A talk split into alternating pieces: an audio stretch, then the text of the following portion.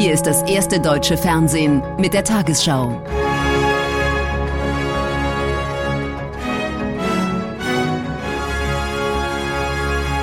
Heute im Studio Thorsten Schröder. Guten Abend, meine Damen und Herren. Ich begrüße Sie zur Tagesschau. Frank-Walter Steinmeier bleibt weitere fünf Jahre Bundespräsident. Mit großer Mehrheit hat die Bundesversammlung ihn heute als Staatsoberhaupt im Amt bestätigt. Die Entscheidung fiel bereits im ersten Wahlgang. In seiner Rede nach der Wiederwahl beschwor der alte und neue Präsident die Kraft der Demokratie in Deutschland. Sie sei stark, weil sie von Bürgerinnen und Bürgern getragen werde. Und, so Steinmeier, wer die Demokratie angreife, der habe ihn zum Gegner. Und auf Herrn Dr. Frank-Walter Steinmeier 1045 Stimmen. Damit war Frank-Walter Steinmeier im ersten Wahlgang gewählt. Max Otte, der Kandidat der AfD, kam auf 140 Stimmen. Stefanie Gebauer, Kandidatin der Freien Wähler, auf 58 und der Sozialmediziner Gerhard Trabert, der Kandidat der Linken, erhielt in der Bundesversammlung 96 Stimmen. Steinmeier nutzte seine erste Rede, um sich direkt an den russischen Präsidenten zu wenden. Ich appelliere an Präsident Putin, lösen Sie die Schlinge um den Hals der Ukraine, suchen Sie mit uns einen Weg, der Frieden in Europa bewahrt.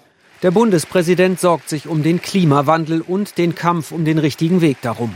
Diese große Aufgabe, diese Transformation hin zu einer nachhaltigen Lebensweise auf unserem Planeten, die sucht kein Land, die sucht keine Regierung sich einfach aus. Sie ist nicht weniger als die Überlebensfrage der Menschheit. Respekt sollte Steinmeier allen Kandidaten, aber Gerhard Trabert, den Kandidaten der Linkspartei, der sich für Obdachlose einsetzt, sprach er direkt an. Sie haben mit Ihrer Kandidatur auf ein Thema aufmerksam ge gemacht, das mehr Aufmerksamkeit verdient. Die Lage der Ärmsten und Verwundbarsten in unserem Land.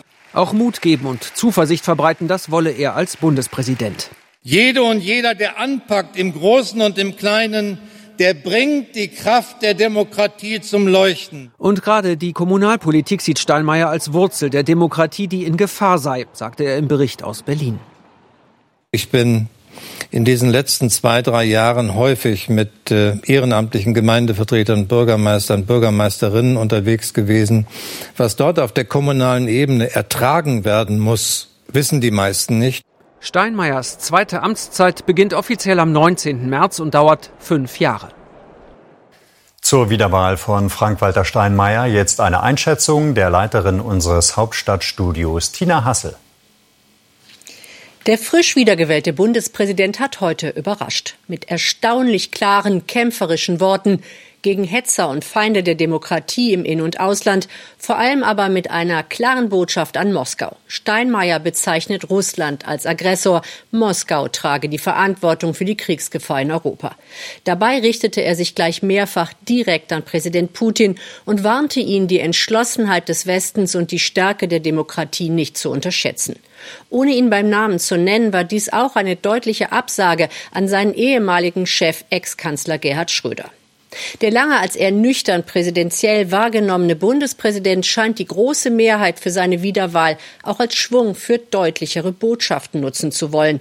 Ein weiteres Megathema möchte Steinmeier noch stärker ins Zentrum seiner zweiten Amtszeit rücken, den Kampf gegen die Klimakrise. Dabei will er aufrütteln, aber auch Mut machen für die anstehenden Zumutungen. Zurück zu Thorsten Schröder. Dass er bereit sei für eine zweite Amtszeit, hatte Bundespräsident Steinmeier bereits im Mai vergangenen Jahres verkündet. SPD, Grüne, FDP und die Unionsparteien unterstützten seine Kandidatur. Heute würdigten sie Steinmeier als den richtigen Präsidenten in schwierigen Zeiten. Er gebe Orientierung, baue Brücken und sei eine starke Stimme für die Demokratie. Hier ein Rückblick auf seine erste Amtszeit. Demokratie ist das große Thema, das Frank-Walter Steinmeier über seine Präsidentschaft setzt. In seinem ersten Amtsjahr scheitern die Jamaika-Verhandlungen. Die SPD will eigentlich keine große Koalition mehr. Steinmeier spricht ein Machtwort. Wer sich in Wahlen um politische Verantwortung bewirbt, der darf sich nicht drücken, wenn man sie in den Händen hält. Die GroKo kommt. Und Steinmeier gilt als ruhig, bedächtig und eher unauffällig im höchsten Staatsamt. Ein besonderes Verhältnis verbindet ihn mit Israel. Er ist der erste deutsche Präsident, der in der Holocaust-Gedenkstätte Yad Vashem eine Rede halten darf. 75 Jahre nach der Befreiung von Auschwitz. Ich wünschte sagen zu können, wir Deutsche haben aus der Geschichte gelernt. Aber ich kann es nicht sagen, wenn Hass sich weiter ausbreitet. Hass und Hetze in Deutschland. 2019 der Mord am Kasseler Regierungspräsidenten Lübcke und die Attacke auf die Synagoge in Halle. 2020 der rassistische Anschlag in Hanau. Und auch durch Corona wird das gesellschaftliche Zusammen schwieriger. Steinmeier mahnt, diskutiert, auch ihm gelingt es nicht immer, Gräben zu überwinden. In seiner Haltung aber ist er klar. Es gibt Menschen, die sagen, wir haben in Deutschland eine Corona-Diktatur. Meine Damen und Herren, das ist bösartiger Unfug. In der Pandemie auch der Bundespräsident im Lockdown. Er versucht auf andere Wege die Menschen zu erreichen. Corona prägt die erste Amtszeit von Frank-Walter Steinmeier.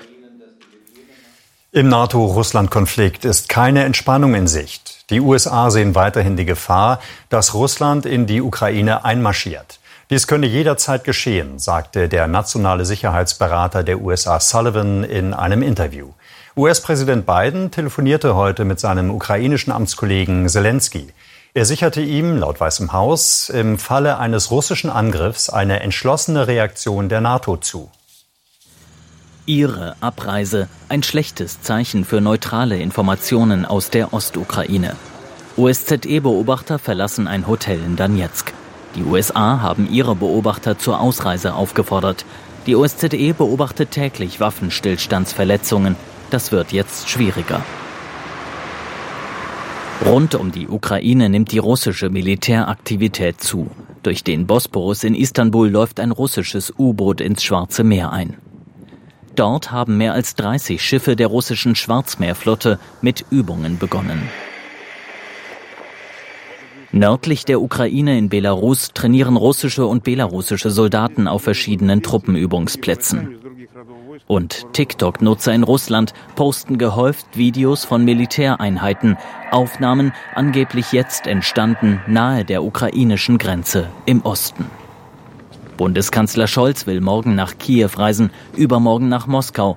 Er warnt Russland, dass es zu harten Reaktionen und Sanktionen führen wird die wir sorgfältig vorbereitet haben und die wir sofort wirksam werden lassen können, zusammen mit unseren Verbündeten in Europa und in der NATO. Die USA haben der Ukraine weitere Waffen und Munition zur Verteidigung geliefert. Medien zitieren US-Geheimdienste, denen zufolge ein möglicher russischer Angriff bereits am Mittwoch erfolgen könnte.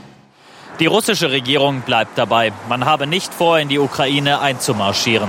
Doch trotz Aufforderung liefert Russland keine Erklärung für die mehr als 100.000 Soldaten, die immer näher an die ukrainische Grenze verlegt werden. In Dresden ist heute an die Zerstörung der Stadt vor 77 Jahren erinnert worden. An den Gräbern von Opfern der alliierten Bombenangriffe vom Februar 1945 mahnte Oberbürgermeister Hilbert zu einem Blick auf die Ursachen des Zweiten Weltkrieges. Überschattet wurde das Gedenken von einem Aufmarsch mehrerer hundert Rechtsextremisten in der Innenstadt. Laut Polizei blieb dieser, wie auch eine Gegendemonstration, friedlich. Am Abend bildeten schließlich mehr als 3000 Menschen eine Kette für Frieden und Toleranz. In der Fußball-Bundesliga hat Hoffenheim zum Abschluss des 22. Spieltags Bielefeld mit 2 zu 0 besiegt. Zuvor hatte Dortmund bei Union Berlin mit 3 zu 0 gewonnen und damit den Rückstand auf Tabellenführer München auf sechs Punkte verkürzt. BVB-Trainer Rose und sein Team standen zuletzt aufgrund vieler Gegentore in der Kritik. Heute spielen die Schwarz-Gelben hinten mit mehr Absicherung und vorn wie so oft mit viel Elan. Marco Reus schießt die Borussia nach 18 Minuten in Führung. Nur sieben Minuten später Dortmund mit schnellem Umschaltspiel. Reus erhöht auf 2 zu 0. Doppelpack des BVB-Kapitäns, gleichzeitig der Pausenstand vor rund 10.000 Zuschauern an der alten Försterei. Nach dem Wechsel ein ähnliches Bild. Dortmund ist das effektivere Team. Bellingham mit der Vorarbeit und in der Mitte steht Rafael Guerrero. 71. Minute 0 zu 3 aus Berliner Sicht. Dem ersten FC Union Berlin gelingt wenig später dieser Treffer von Kevin Möwald nach Videostudium wird dieses Tor aufgrund gefährlichen Spiels zu hoher Ellenbogen von Mitspieler Uja wieder aberkannt. Dortmund gewinnt in Berlin mit 3 zu 0 und verkürzt den Vorsprung von Spitzenreiter Bayern München auf sechs Punkte. Die Tabelle München weiter an der Spitze, Dortmund auf Rang 2 mit sechs Punkten Rückstand, dann Leverkusen und Leipzig. Hoffenheim ist Fünfter vor Freiburg. Die zweite Hälfte beginnt mit Frankfurt, Bielefeld auf Rang 15, Augsburg auf dem Relegationsplatz. Die direkten Abstiegsränge belegen Stuttgart und Kräuter Fürth. Nach den Erfolgen in den vergangenen Tagen hat es heute für das deutsche Team bei den Olympischen Winterspielen nicht für eine Medaille gereicht. Im Biathlon der Männer schaffte es der Deutsche Roman Rees auf Platz 6. Bei den Frauen wurde Vanessa Vogt Zwölfte. Im Eishockey verloren die Deutschen im letzten Vorrundenspiel gegen die USA 2 zu 3. Deutschlands Puckjäger müssen einstecken. Es tut mächtig weh. Nikolas Kremmer sucht nach seinem Zahn sein Team nach Erfolgen bei diesem olympischen Eishockeyturnier. Gegen die US-Amerikaner zeigt Deutschland seine beste Turnierleistung, geht 1 zu 0 in Führung, muss sich am Ende aber 2 zu 3 geschlagen geben. Es waren ein paar Kleinigkeiten, die Spieler entschieden haben, auf dem Level passiert ist. Aber ich glaube, wir brauchen uns vor keinem verstecken äh, vom Talent her. Und äh, wenn wir weiter so hart arbeiten und weiter so geradlinig spielen, äh, ja, ist noch alles drin. Deutschland hofft. Gegen die Slowakei geht es am Dienstag um den Einzug ins Viertelfinale. Ebenso spannend wie dramatisch ist das, was mit ihr im Moment passiert. Kamila Valjeva, das Eiskunstlauf-Wunderkind aus Russland. Im Teamwettkampf gewinnt die 15-Jährige vergangene Woche Gold. Dann beginnt das Chaos. Ein positiver Dopingtest. Die Probe stammt vom 25. Dezember. Das Ergebnis wird erst jetzt bekannt. Sie wird gesperrt. Erhebt Einspruch, die Strafe ausgesetzt. Die 15-Jährige beteuert ihre Unschuld, trainiert auch heute, hofft auf Gold im Einzel. Heute Nacht entscheidet das internationale Sportgericht, ob sie am Dienstag tatsächlich starten darf. Die Olympischen Winterspiele sind dieser Tage das weltweit größte Sportereignis, aber in den USA werden sie in der kommenden Nacht vom Football in den Schatten gestellt. Das 56. Finale um den nationalen Titel, den Super Bowl, steht an. Etwa 100 Millionen Zuschauer werden das Spiel der Cincinnati Bengals gegen die Los Angeles Rams live im Fernsehen verfolgen. Super Bowl in den USA. Daran kommt keiner vorbei. Vor allem in Los Angeles steht heute alles im Zeichen des Football. Die Heimmannschaft, die LA Rams, bringen Stolz und Begeisterung in die Stadt. Das ist ein großartiges Gefühl. Wir haben so lange auf die Mannschaft und das neue Stadion gewartet. Der Super Bowl hier, da wird ein Traum wahr. Das SoFi-Stadion wurde mitten in der Corona-Pandemie fertig. Oftmals mussten die Ränge leer bleiben. Heute werden mehr als 70.000 Fans erwartet. Die Gäste aus Ohio, die Cincinnati Bengals, gelten als Außenseiter. Doch auch ihre Fans zeigen sich selbstbewusst. Das ist unser dritter Super Bowl und der erste, den wir gewinnen. Rap- und Hip-Hop-Größen werden die Halbzeitshow bestreiten.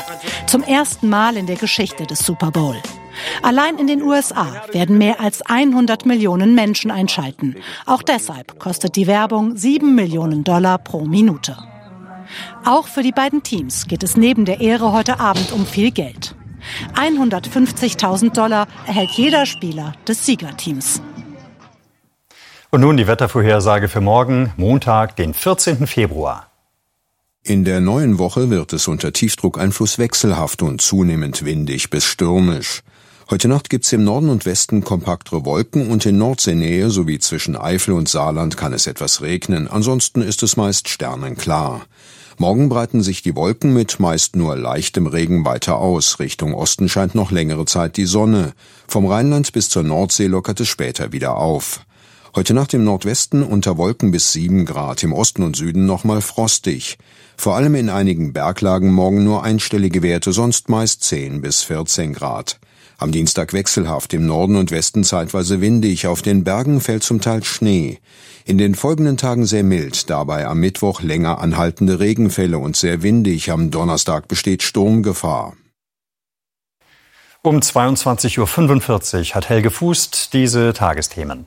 Zweite Amtszeit, die Erwartungen an Bundespräsident Steinmeier und welche Chancen bleiben der Diplomatie in der Ukraine-Krise? Außenministerin Baerbock im Interview. Ich wünsche Ihnen einen schönen Abend.